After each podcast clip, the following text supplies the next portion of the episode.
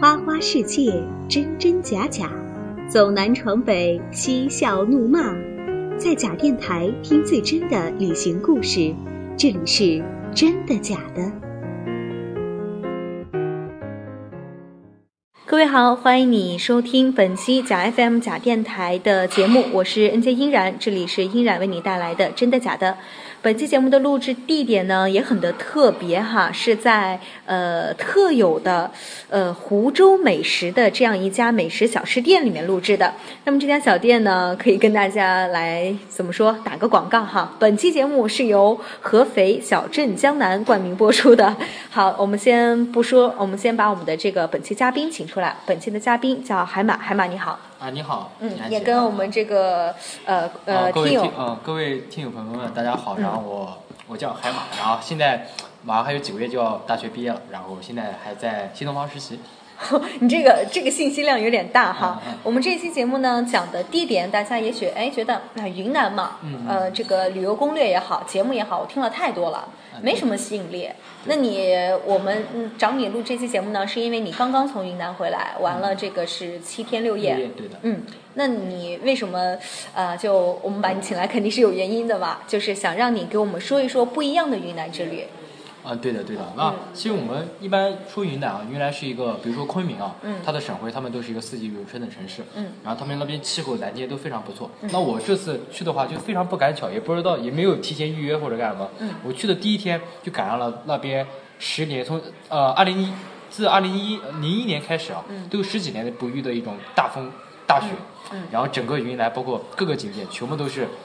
一种雪景啊，所以也算是从另外一个角度，虽然我们吃了很多苦，坐车很不方便，好多景点无法去游玩，但是看到了不一样的一种云南，就是那种雪景式的云南。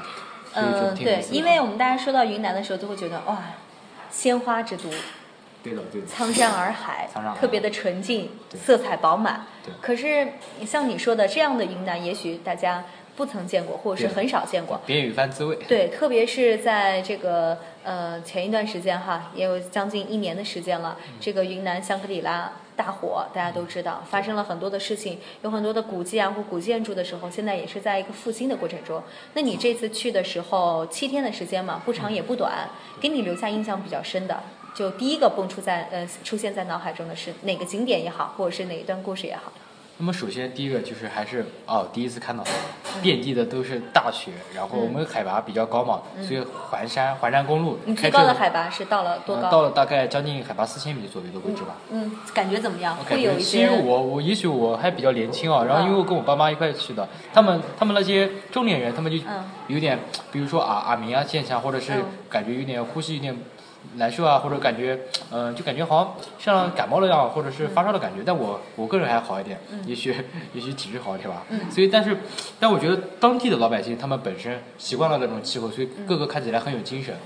然后我们因为赶上是大雪嘛，然后平时都是那种艳阳高照的，他们那边很讲究防晒的，所以好多人都戴的那种面罩或者是眼镜啊、防晒霜之类的。现在变成。防风，对防风，大家还是戴着个面罩，只不过是口罩了，那种防风啊。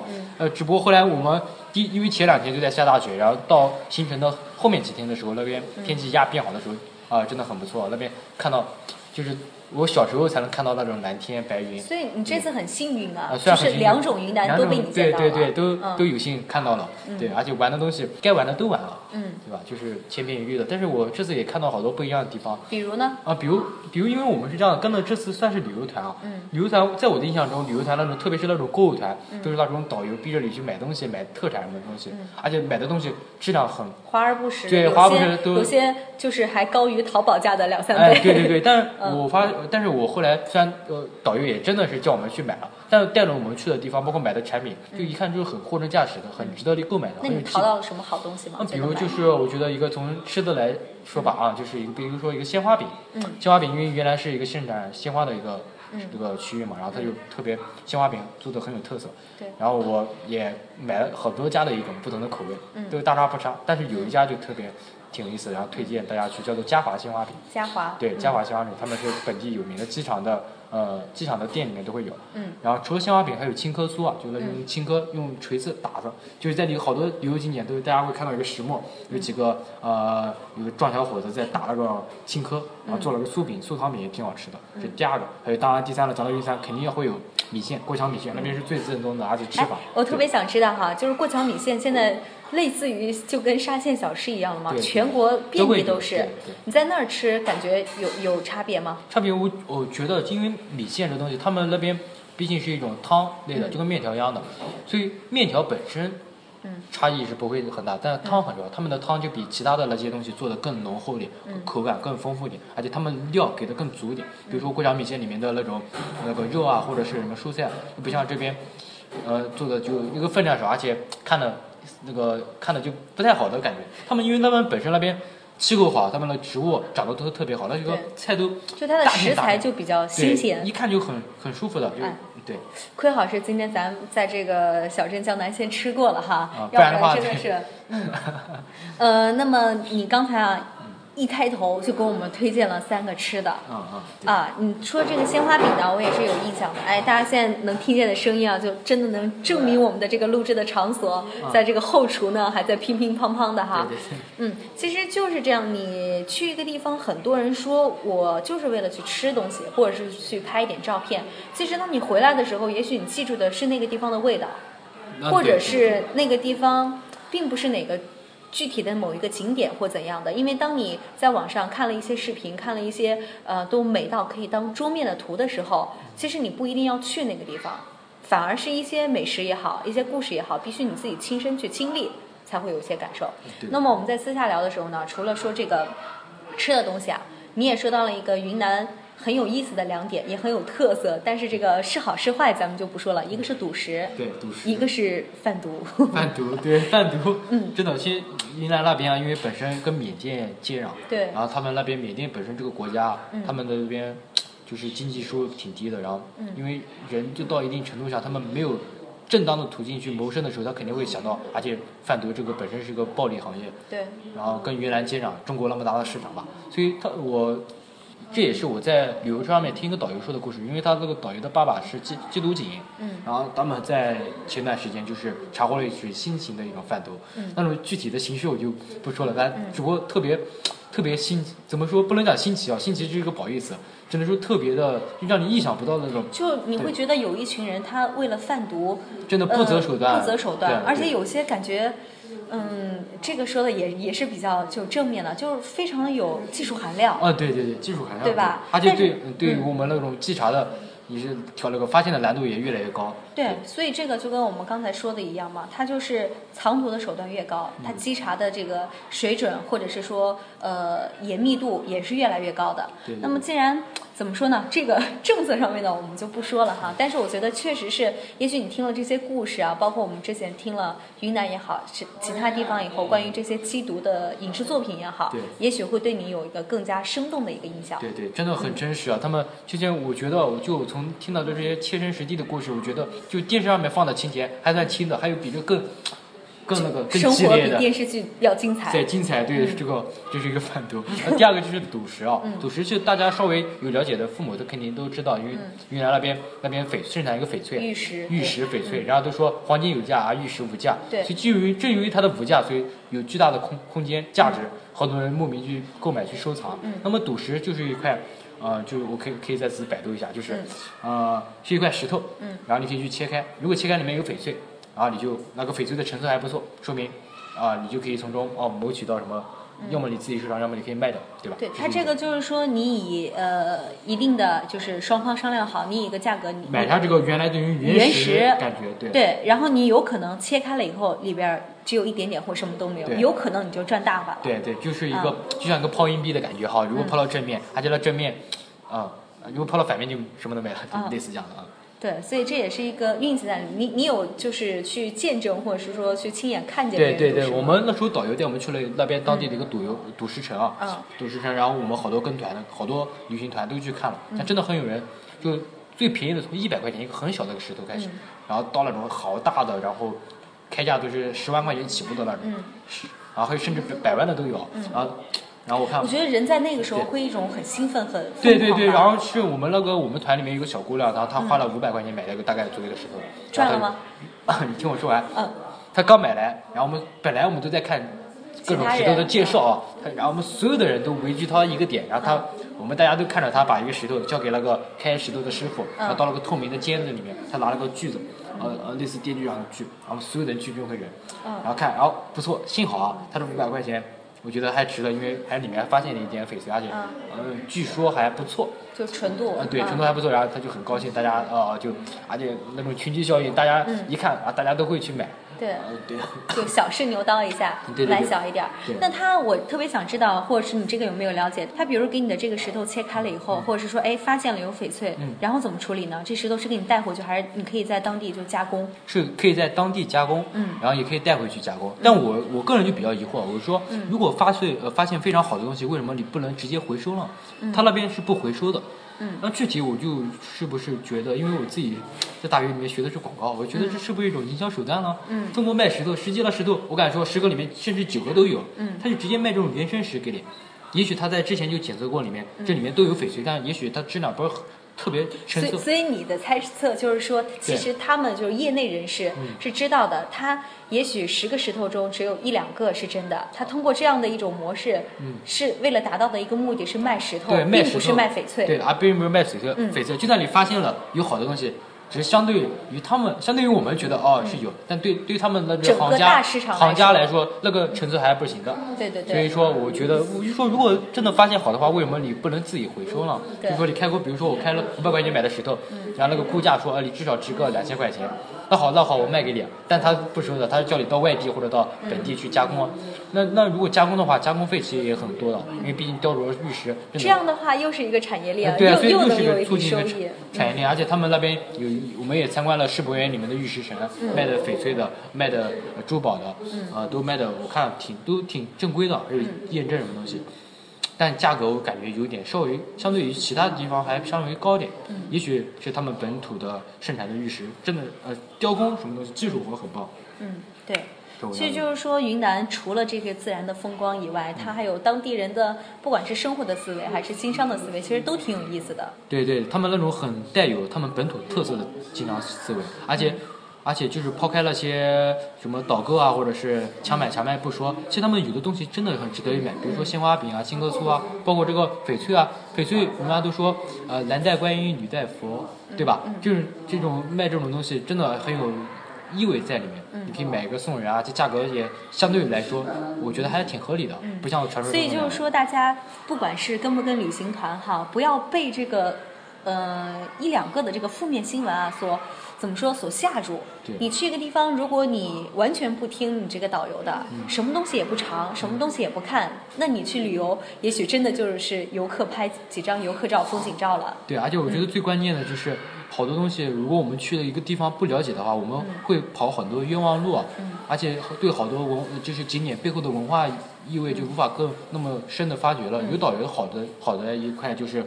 有讲解，对，他的有讲解，而且更深入一点。不是走马引导力，对他并不是那种，除了他呃，就带你去导个干嘛？其实他还更多的层次上，嗯，还要跟你讲解本土的文化，包括里面一些历史故事。那你对这个导游带你们去的哪一个景点的讲解，或者是说哪一段故事比较感兴趣，还有印象吗？嗯，我觉得他讲的他丽江，丽江那个导游是这样的，我们带的那个导游是原来本地的，就昆明的人，对地陪，然后他们到了个。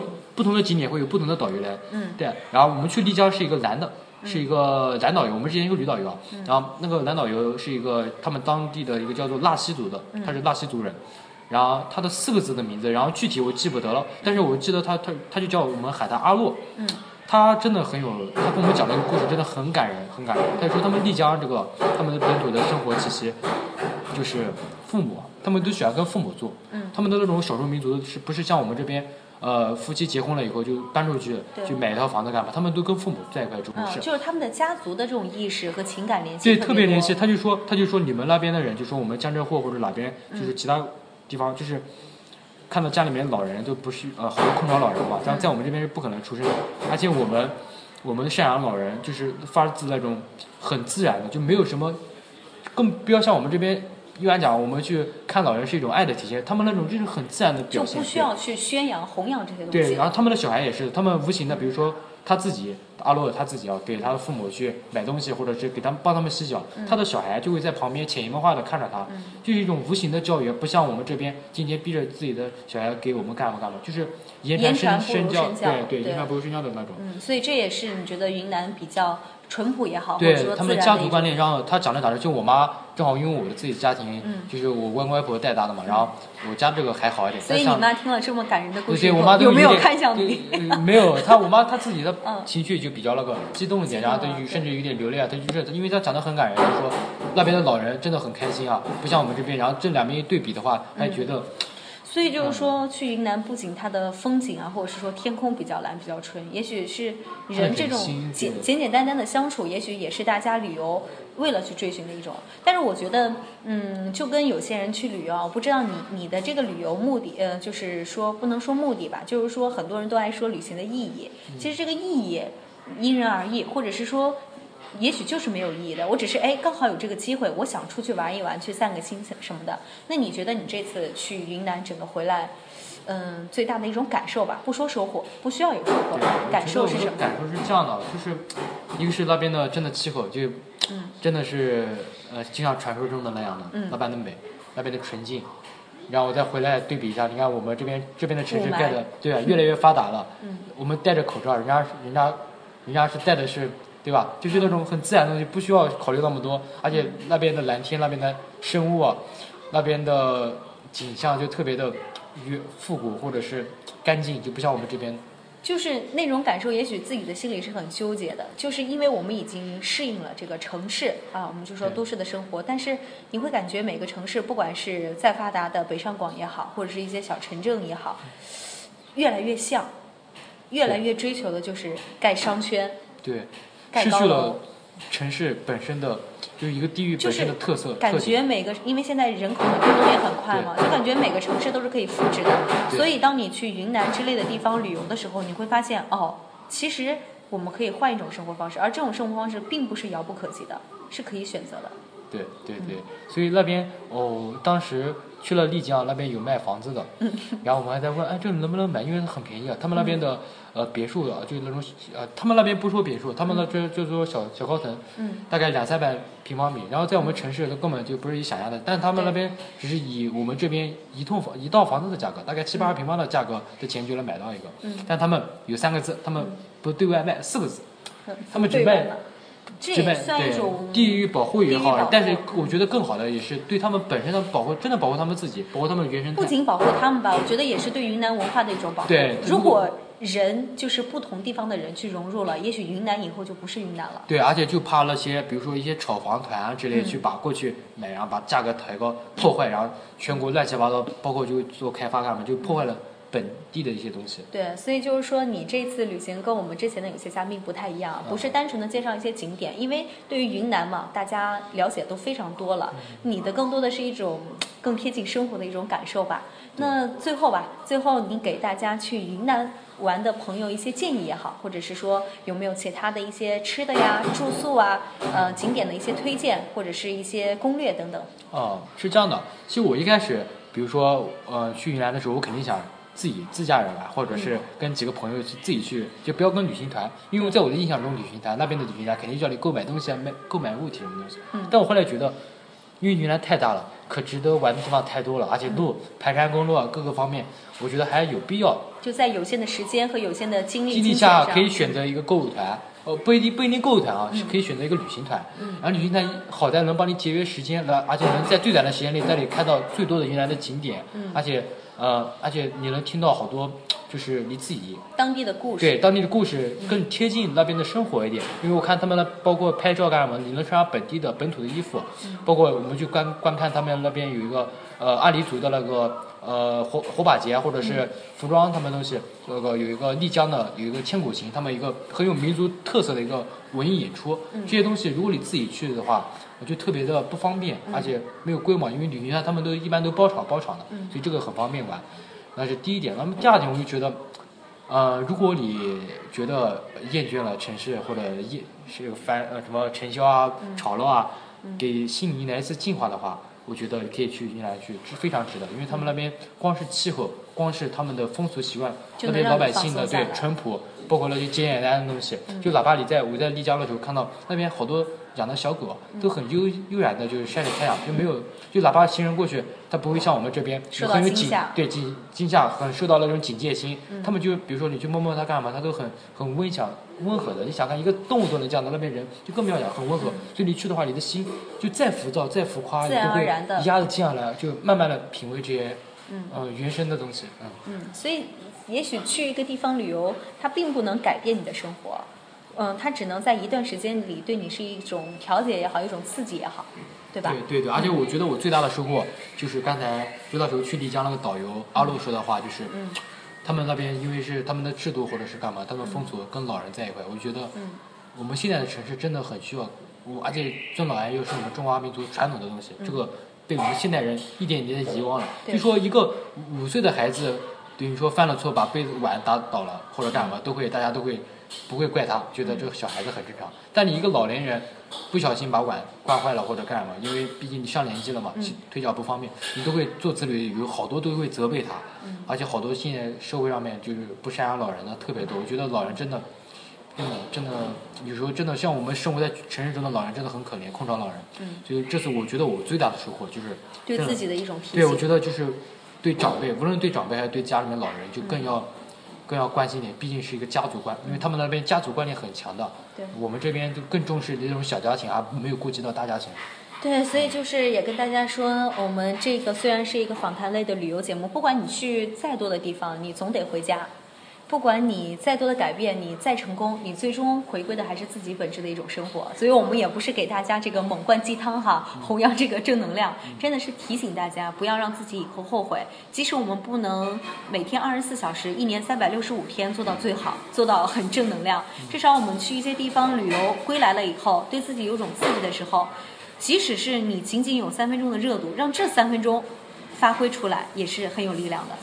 对嗯，那最后还想问一下海马，呃，在你之后的，比如因为二零一五年才刚刚开始嘛，还有哪些想去的地方吗？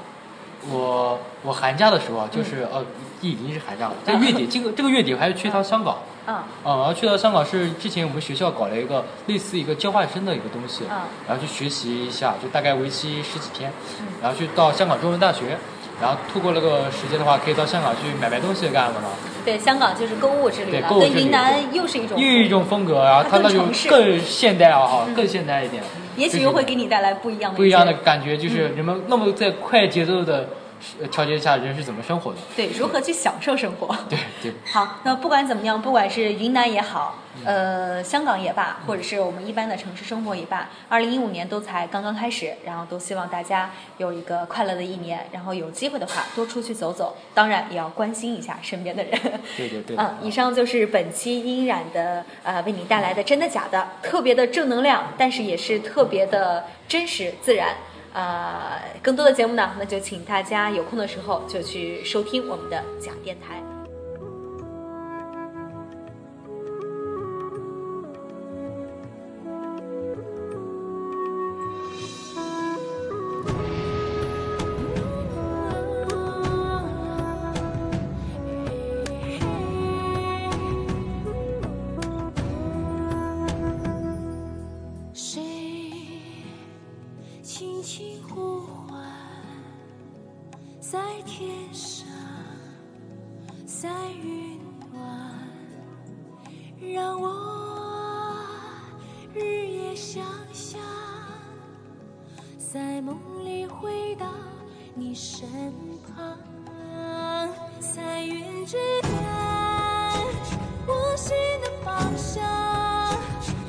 却飞去，回忆悠长。